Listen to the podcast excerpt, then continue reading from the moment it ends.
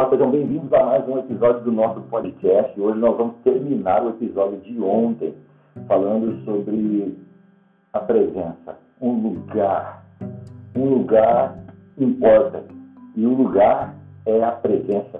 A mulher samaritana tinha dúvidas em relação a que lugar que ela adoraria a Deus, que lugar seria esse lugar, que seria todo seu, e com certeza seria um lugar todo de Deus também, ou seja, um lugar entre Deus e o homem, né? Ela achou que seria um monte aqui, um monte lá. E Jesus disse a ela que não, que o verdadeiro adorador adora o Pai em espírito e em verdade. Que na verdade ele estava procurando pessoas sedentas para tornar elas o lugar da habitação do Pai e fazer delas esse lugar de encontro entre o céu e a terra. E essas pessoas são como águas vivas para Deus, e Deus está sedento e é por isso que ele procura os verdadeiros adoradores, procura como quem tem sede. São pessoas que são como poços que fluem águas vivas. E esses poços não se enchem e nem se saciam com os ídolos, porque tem fome e sede de fazer a vontade de Deus e de viver a presença de Deus. Por isso nós aprendemos, e é muito importante você saber, que há esse lugar de Deus em nós, que nós somos o lugar que Deus se posiciona, se estabelece para atuar aqui na terra, ok? Agora, tem uma coisa importante também. Romanos 12, 5 diz que assim também somos nós muitos, mas apesar disso somos um só corpo em Cristo.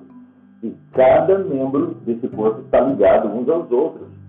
Então existe um lugar de presença onde Deus se manifesta, onde a gente se sente em casa, onde a gente sente que não está é, ali é, desabrigado, que é a igreja, o corpo de Cristo.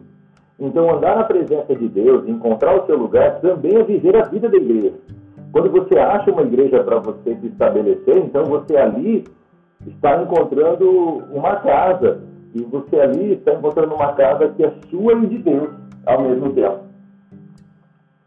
Então, os verdadeiros adoradores não apenas adoram o Pai em espírito em verdade, eles também adoram em uma igreja. Olha só o que Jesus disse em Mateus capítulo 18, versículo 20. Porque onde estiverem dois ou três reunidos em meu nome, aí eu estou também no meio deles. Preste bem atenção, onde estiverem dois ou três reunidos, eu estou no meio deles. Que coisa fantástica. Então, olha só, ninguém pode se considerar um verdadeiro cristão e muito mais. Ninguém pode dizer que achou o seu lugar vivendo isolado, vivendo sozinho. É preciso viver em congregação. É preciso viver em unidade. Dois ou três. Olha o que o autor dos Hebreus vai dizer no capítulo 10, versículo 25. Não deixando a nossa congregação, como é costume de alguns, antes admoestando uns aos outros, tanto mais quando vejo que vai se aproximando aquele dia. Que dia é esse? A vinda do Senhor. E o que ele está dizendo? Que nós devemos estar juntos para a chegada, para a vinda do Senhor. Ele está exortando seus discípulos de que nós devemos estar juntos adorando em coletividade e não só individualmente. Que uma, um, uma asa do avião é a asa de que você é um verdadeiro adorador sozinho e que Deus faz morada em você e que você é o lugar que Deus encontrou para habitar. Mas tem a outra asa do avião, que para voar ele precisa da outra asa, que diz que nós devemos viver em coletividade. Olha o que ele vai dizer, Jesus Cristo, em Mateus 16, versículo 18, parte B. Edificarei a minha igreja as portas do inferno não vão prevalecer contra a vida da igreja ou contra a igreja. A vida da igreja é importante a coletividade. Por isso eu digo para você, procure uma igreja. Você que não tem, procure uma igreja. Olha o que Davi fez no Salmo 27, versículo 4. Uma coisa peço ao Senhor e buscarei que eu possa morar na casa do Senhor todos os dias da minha vida para contemplar a beleza do Senhor e meditar no seu templo. Então, olha só, Davi era um verdadeiro adorador, adorava a Deus no seu palácio, adorava a Deus no seu quarto, adorava a Deus sozinho. Mas ele faz um pedido de uma só coisa, ou seja, isso indica prioridade. Ele queria buscar ao Senhor na casa, no templo, juntamente com as pessoas, ou seja, ele era um adorador sozinho, mas ele queria culto solene, na presença dos anjos e na presença dos homens. É como se ele estivesse dizendo assim, ó, que eu possa morar na casa do Senhor todos os dias da minha vida, eu não quero sair de lá. Apesar de eu ter a presença do Senhor dentro de mim, apesar de eu ter a intimidade com o Senhor sozinho, mas eu não quero abrir mão da coletividade. Imagina se fosse você a oportunidade de pedir para Deus uma coisa, uma só, igual Davi pediu. O que você pediria? Ele tinha tantos pedidos para fazer, mas ele fez o quê? Eu quero estar na casa do Senhor, eu quero um lugar. Eu quero um lugar, porque o lugar importa. Porque o lugar é importante. E Davi não estava disposto somente a pedir isso. Ele estava disposto a buscar isso. Então, ele não queria apenas uns encontros ocasionais e secretos com Deus em seu palácio. Isso era importante, como eu disse, é uma asa do avião. Mas ele também queria um culto público, com celebração solene diante dos homens e diante dos anjos. Por isso é importante nós desejarmos, pedirmos e buscarmos a mesma coisa. em outras palavras, Davi desfrutava do palácio, mas também desfrutava no templo, onde estava a arca da aliança. E olha o que ele vai dizer no Salmo 126, versículo 8. Eu amo, Senhor, o lugar da tua habitação, onde a tua glória habita. Que maravilha, né? E olha só o que ele vai dizer. Santo Agostinho melhor vai dizer assim, ó. Quereis cantar louvores a Deus? Sede vós mesmos o canto que ides cantar.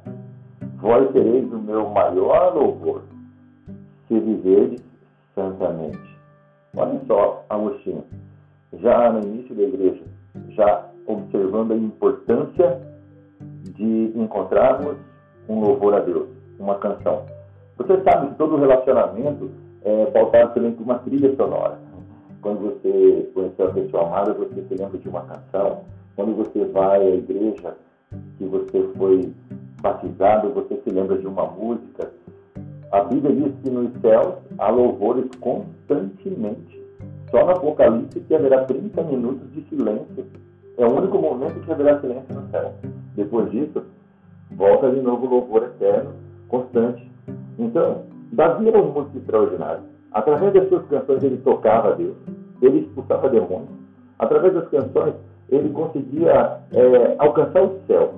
Nem os demônios resistiam. Ele vai até dizer no Salmo 147, versículo 1, o seguinte: Aleluia! Como é bom cantar louvores ao nosso Deus, como é agradável e próprio louvá-lo. Então, da mesma forma, nós, nós podemos tocar e ser tocados por Deus através de canções que expressam tudo o nosso amor por Ele. A música pode sim nos levar a lugares em Deus que nós jamais imaginaríamos que um dia alcançaríamos. Como eu disse, no céu os louvores são constantes. A música espiritual, que são adoração a Deus, são como orações cantadas com ritmo das Sagradas Escrituras. Quando nós cantamos as Escrituras Sagradas, em lugares estabelecidos por Deus para nós, há uma sintonia, há um alinhamento entre céus e terra e as coisas começam na nossa vida a acontecer de uma forma que nós menos esperávamos. Você tem uma canção de louvor a Deus que está na sua mente gravada aí, e quando você se percebe, você está cantando ela. Então, encontrar lugares em Deus é também preparar o ambiente com canções. Salmo 22, 3 diz assim: Porém, tu és santo o que habita entre os louvores de Israel. Então, preparar lugares em Deus é sim estabelecer louvores. Veja sua casa. É um lugar que deve estar sempre cheio de louvores a Deus, de canções que exaltam o nome do Senhor, que engrandecem as suas obras. E o seu lar é a casa de Deus. E esse lugar Deus é atraído quando há louvores e adoração, porque é como culto, você e sua família.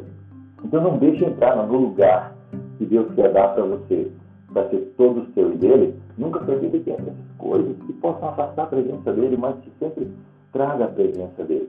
O apóstolo Tiago vai dizer isso no capítulo 5, versículo 13 da sua carta. Está aflito alguém entre vós? Ore.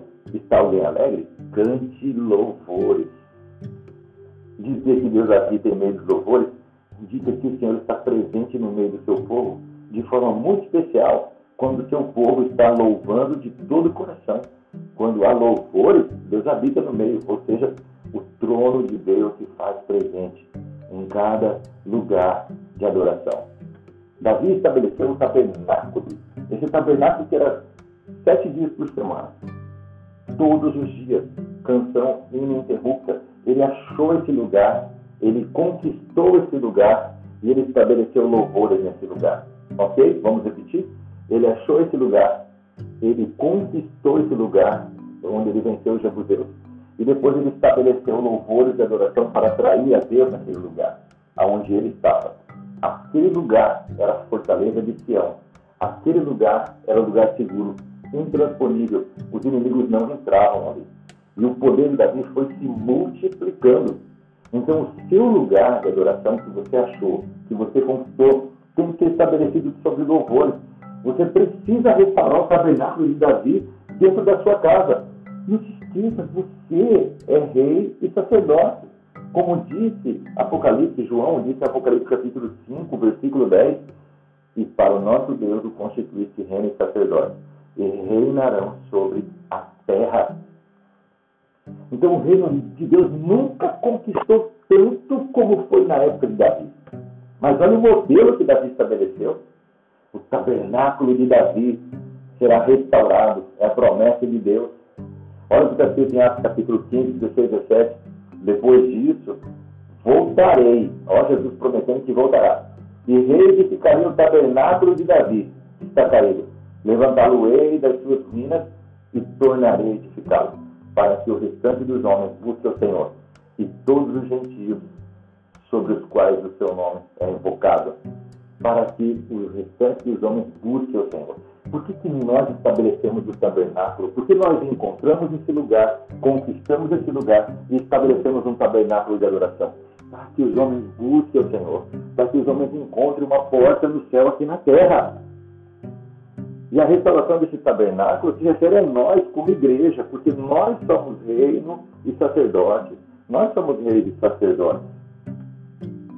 Nós somos povo exclusivo dele. Somos chamados para conquistar territórios. Lembra de Jerusalém, Judéia, Samaria confins da terra. Para se lembrar de Abraão, era como Davi, ele entrando na terra prometida e estabelecendo altares de adoração. É igual você, você entra na empresa, você estabelece é, altares de adoração, porque aquela empresa é o seu lugar de frutificar, é a sua sementeira. Você entra na sua casa e você estabelece lugares de adoração a Deus. Você entra na escola, você estabelece lugares de adoração a Deus. É a nossa missão como reis e sacerdotes. Eu sei que isso não é muito ensinado, mas é importantíssimo, porque você vai ver todos fazendo isso.